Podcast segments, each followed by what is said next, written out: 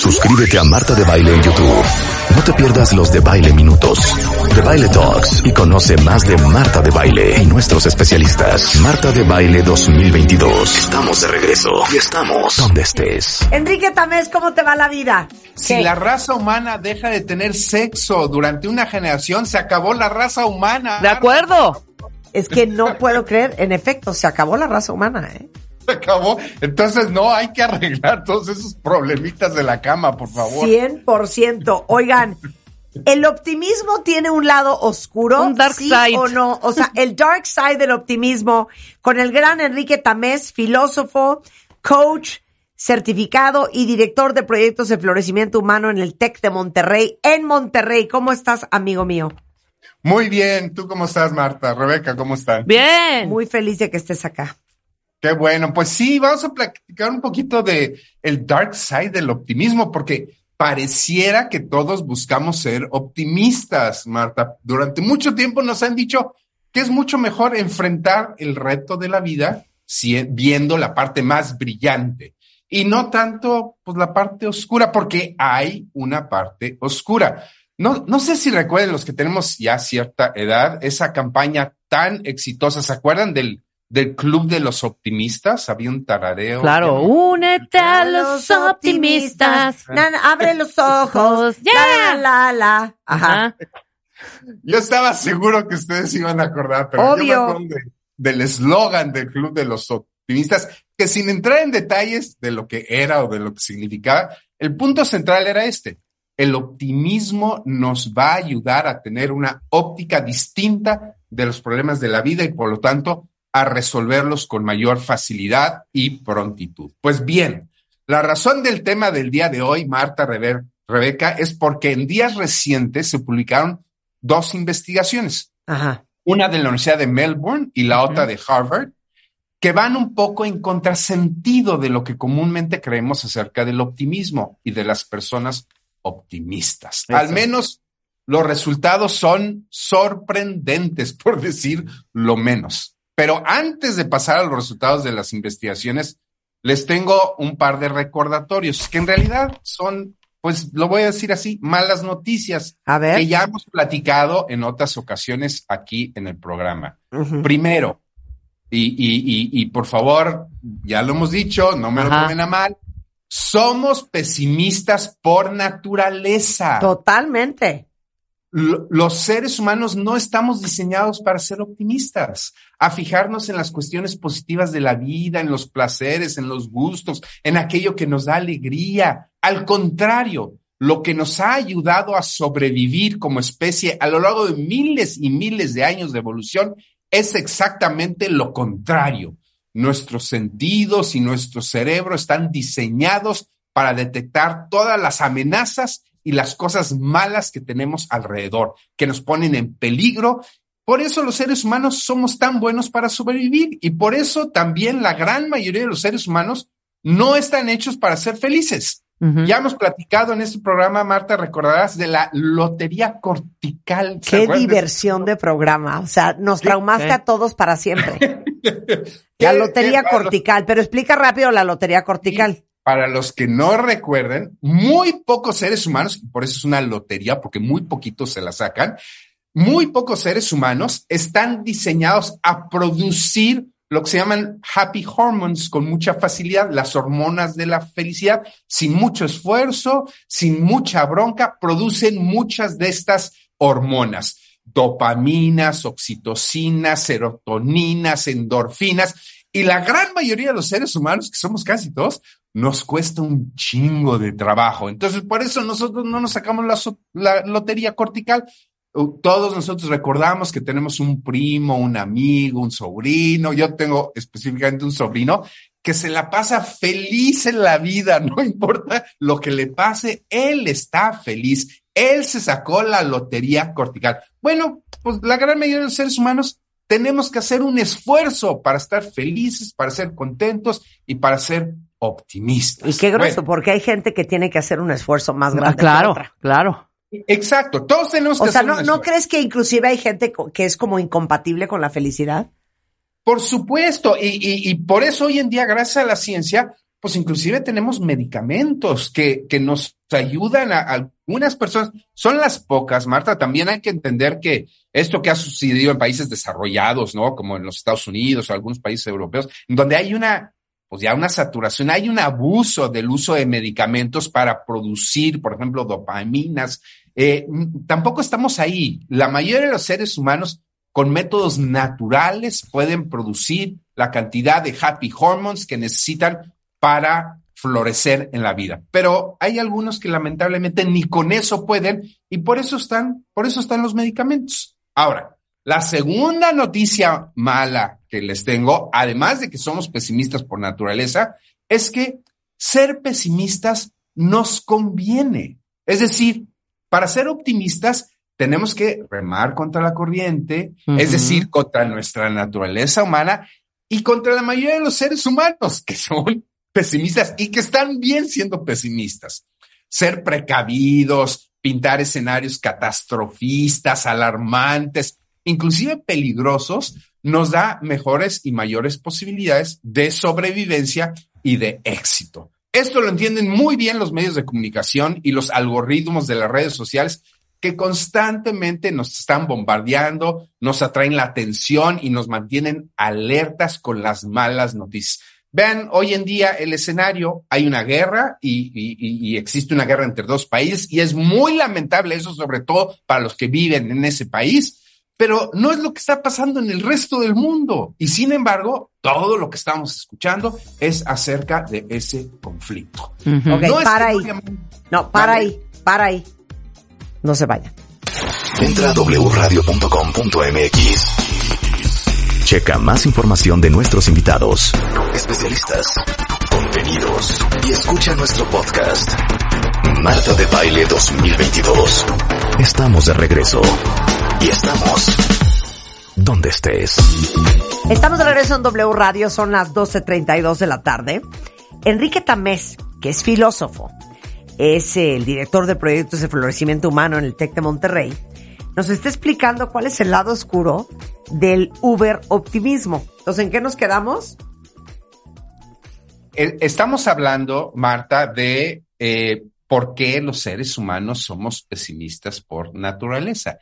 Y estamos hablando de dos estudios recientes que salieron de dos instituciones muy importantes de, de esta parte no muy cómoda del optimismo, porque de repente pensamos que el optimismo puede solucionar todos nuestros problemas y no es así. Entonces, antes de pasar específicamente a los resultados de esas investigaciones, solamente un par de ideas acerca del pesimismo. y una de ellas es que ser pesimista, y, y esto va dirigido a todas las personas que no se sienten muy bien, ser pesimista no tiene nada de malo. Eh, sentir que el pesimismo nos gana porque siempre estamos viviendo el lado malo de lo que nos sucede, o pensar que siempre nos va a pasar algo malo, aunque no siempre es así. Es más, aunque rara vez sea así, es normal. Estamos siendo humanos y solo estamos obedeciendo a nuestra naturaleza. Entonces, por favor, la gente que se siente mal porque siempre está viendo el lado malo de las cosas, pues nada más está obedeciendo a miles de años de evolución humana. O sea, los que tenemos mente catastrofista somos víctimas de la e-, evolución humana. Exactamente, y, por eso hemos sobrevivido durante tantos años. Los seres humanos somos animales bastante débiles, que de otra manera, si no estuviéramos tan atentos a todos los peligros que hay alrededor nuestro, ya nos hubiéramos acabado como raza hace muchísimo tiempo precisamente porque estamos tan atentos a todas las locuras que están a nuestro alrededor, es porque nos encontramos hoy en día en el planeta Tierra. Entonces, ser pesimistas, primero, no tiene nada de malo. Y segundo, si queremos dejar de ser pesimistas, ojo, por favor, no nos vayamos. Hace, un momento tu invitada anterior decía, oigan, hay mucho charlatán allá afuera, hay que, hay que ser muy cuidadosos. Entonces, por favor, dejar de ser pesimistas nos va a costar mucho trabajo. Sí lo podemos hacer, pero si queremos modificar esta tendencia a ser pesimistas, pues necesitamos de mucho esfuerzo, dedicación, disciplina, tiempo, porque a menos que nos hayamos sacado la lotería cortical y nos cueste poco trabajo producir hormonas de la felicidad, estamos yendo en contra de nuestra naturaleza al querer ser optimistas de la noche a la mañana. Ahora sí, Marta, si te parece bien, Venga. ¿qué es lo que dicen estas dos investigaciones acerca del optimismo? Y recuerden, ser optimistas no es muy natural ni se nos da fácilmente.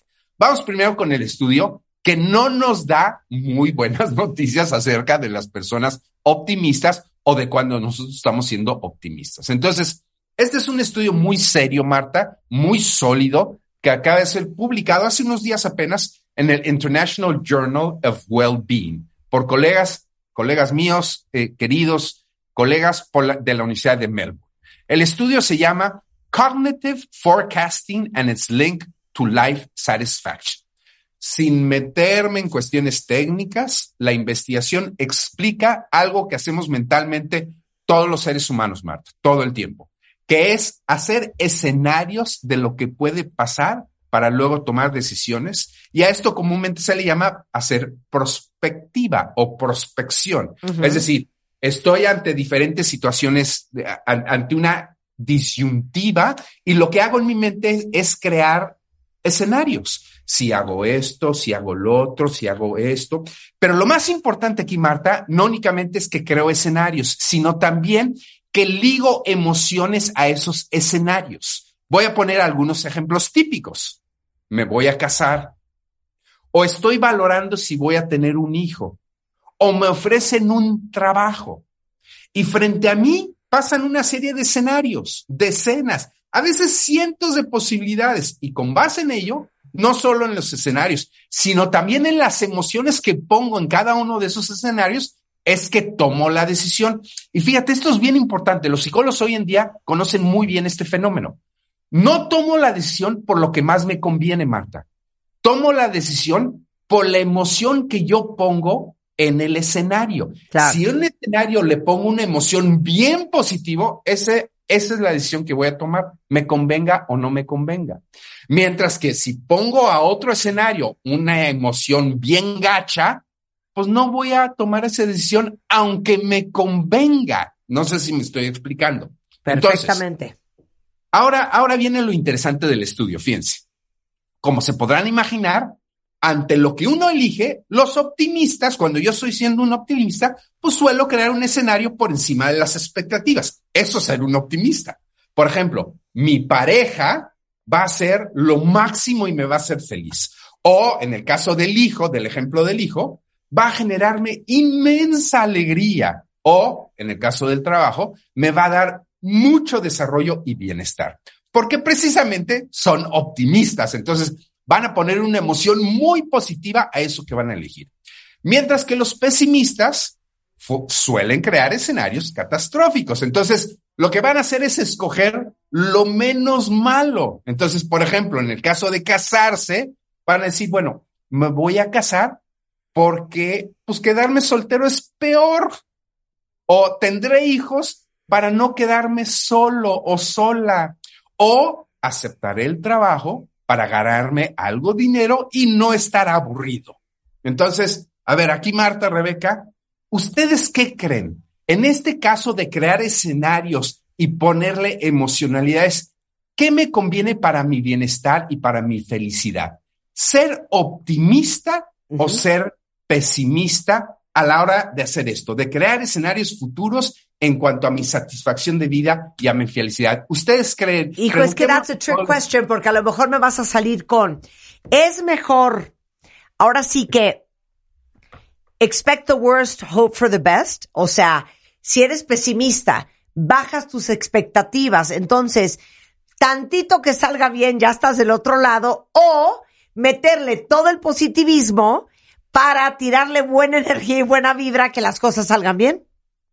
Bueno, eh, a ver, preguntémosles a todos los que están escuchando eso, ¿no? O sea, ¿qué, ¿qué es lo que prefieren? Ser un optimista y poner toda la carne al asador y decir, me va a salir esto poca madre y va a estar, va a me, me resultar padrísimo y, y, y, así poner toda la, la carga positiva o por el contrario decir, no, mejor pongo mis expectativas muy bajitas y, y vamos a ver qué sucede. Eh, eh, eso es lo interesante de este estudio, que este estudio lo que hace es científicamente se pone a medir las decisiones de esas personas, mide las emociones y bueno, pues vamos a ver entonces cuáles son los resultados. Pero te digo una cosa, a ver, yo te voy a decir mi modus operandi. Yo le echo toda la carne al asador a lo que hago. Y voy con todo, con todo sin parar. Súper buena vibra, súper positivo, venga con todos, aplausos, venga, vamos. Pero en el fondo siempre tengo una voz así. Aguas puede salir mal. Aguas puede salir mal. Aguas cabeza puede salir dices mal. Aguas puede salir mal. Abusada con esto puede salir mal. Chale ojo a aquello puede salir mal. Entonces, yo creo que esa vocecita es lo que hace que los que somos unos absolutos control freaks estemos todo el tiempo tratando de evaluar los posibles riesgos y contrarrestando cualquier posibilidad de que algo no salga como quieres que salga.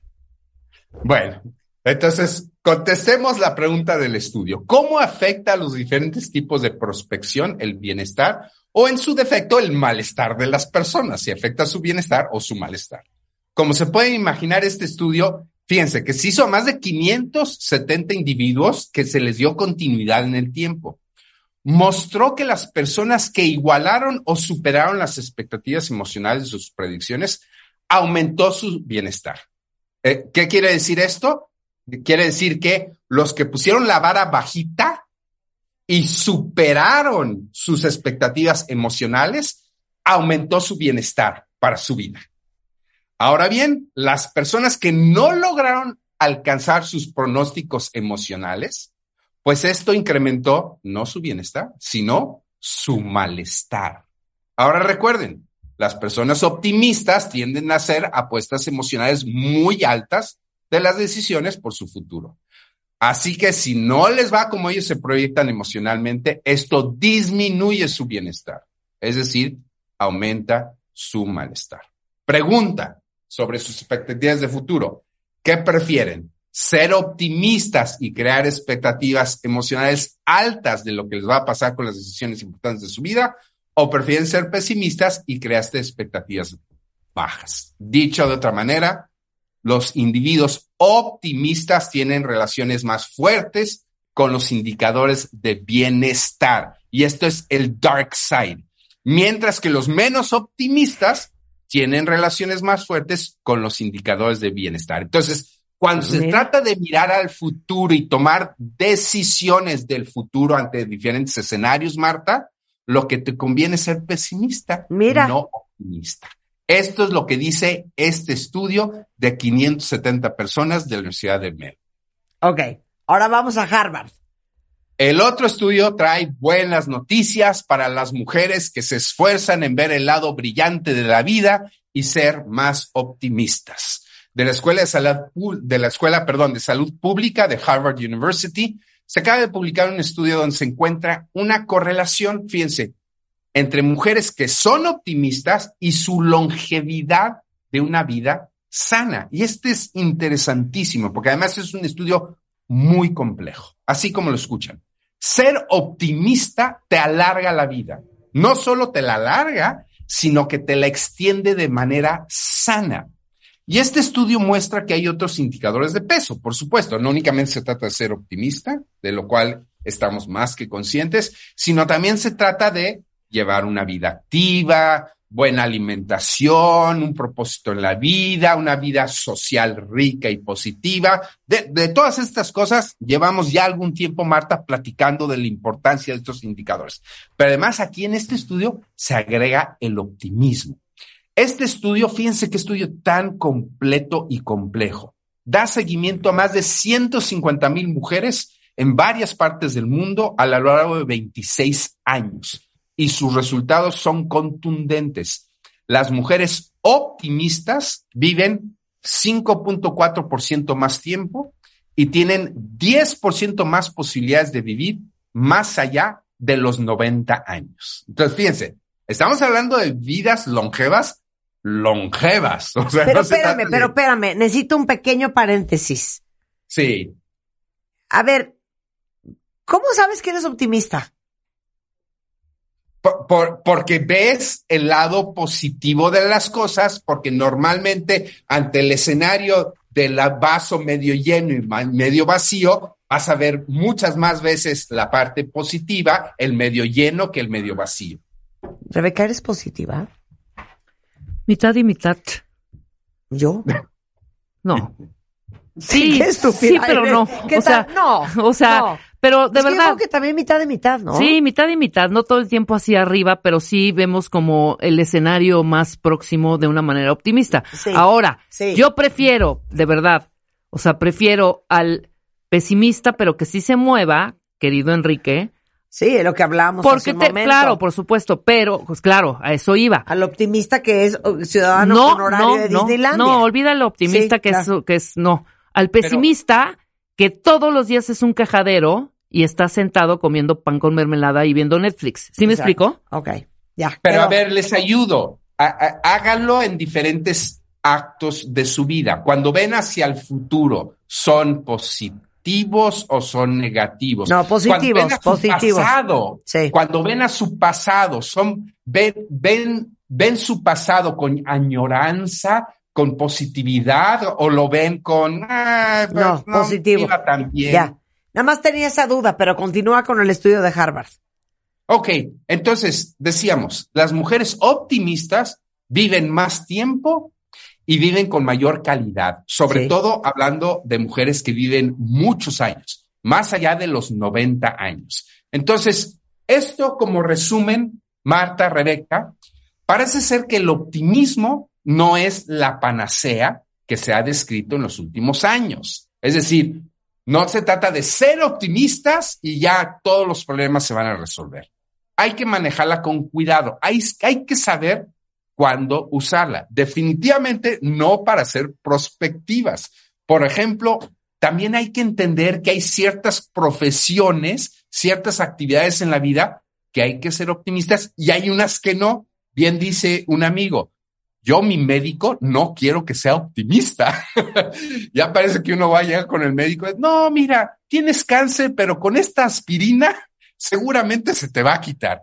Hay ciertas profesiones que por definición no pueden ser optimistas. Los médicos, los abogados, los contadores, el arquitecto no puede ser optimista. Entonces, hay que manejar con cuidado el optimismo, saber cuándo usarlo, cultivarlo, combinarlo con otros aspectos de la vida para sacarle todos los beneficios para una vida larga y con sentido. Tal vez en un futuro próximo podremos hablar de cómo evitar el pesimismo y a los pesimistas, que eso sí, como decía Rebeca hace un momento, lo último que queremos también es estar rodeado de gente que nada más se estén quejando absolutamente de todo. Claro. Entonces, hay que saber tener un equilibrio en la vida para sacar lo positivo al optimismo y también evitar el pesimismo y a las personas pesimistas que nada más nos restan, no contribuyen a nuestra vida sana. Ahí está. ¿Qué tal? ¿Qué pasa, Marta? Tan tan se acabó. Ahí Tan está. tan se acabó. ¿No? No, es que hay gente que ahora sí que tras de que se les poncha la, la llanta, van y patean la llanta y se les rompe el pie. Exacto. Así es. ¿Te ¿Estás de sabes, ¿Te sabes el chiste del pesimista y el optimista de los dos chavitos que Santa Claus les trae en una caja? Al optimista le trae. Al pesimista. El pesimista había pedido una moto. Y el optimista un caballo. ¿Te lo sabes? No. Ahí les va, cuentavientes.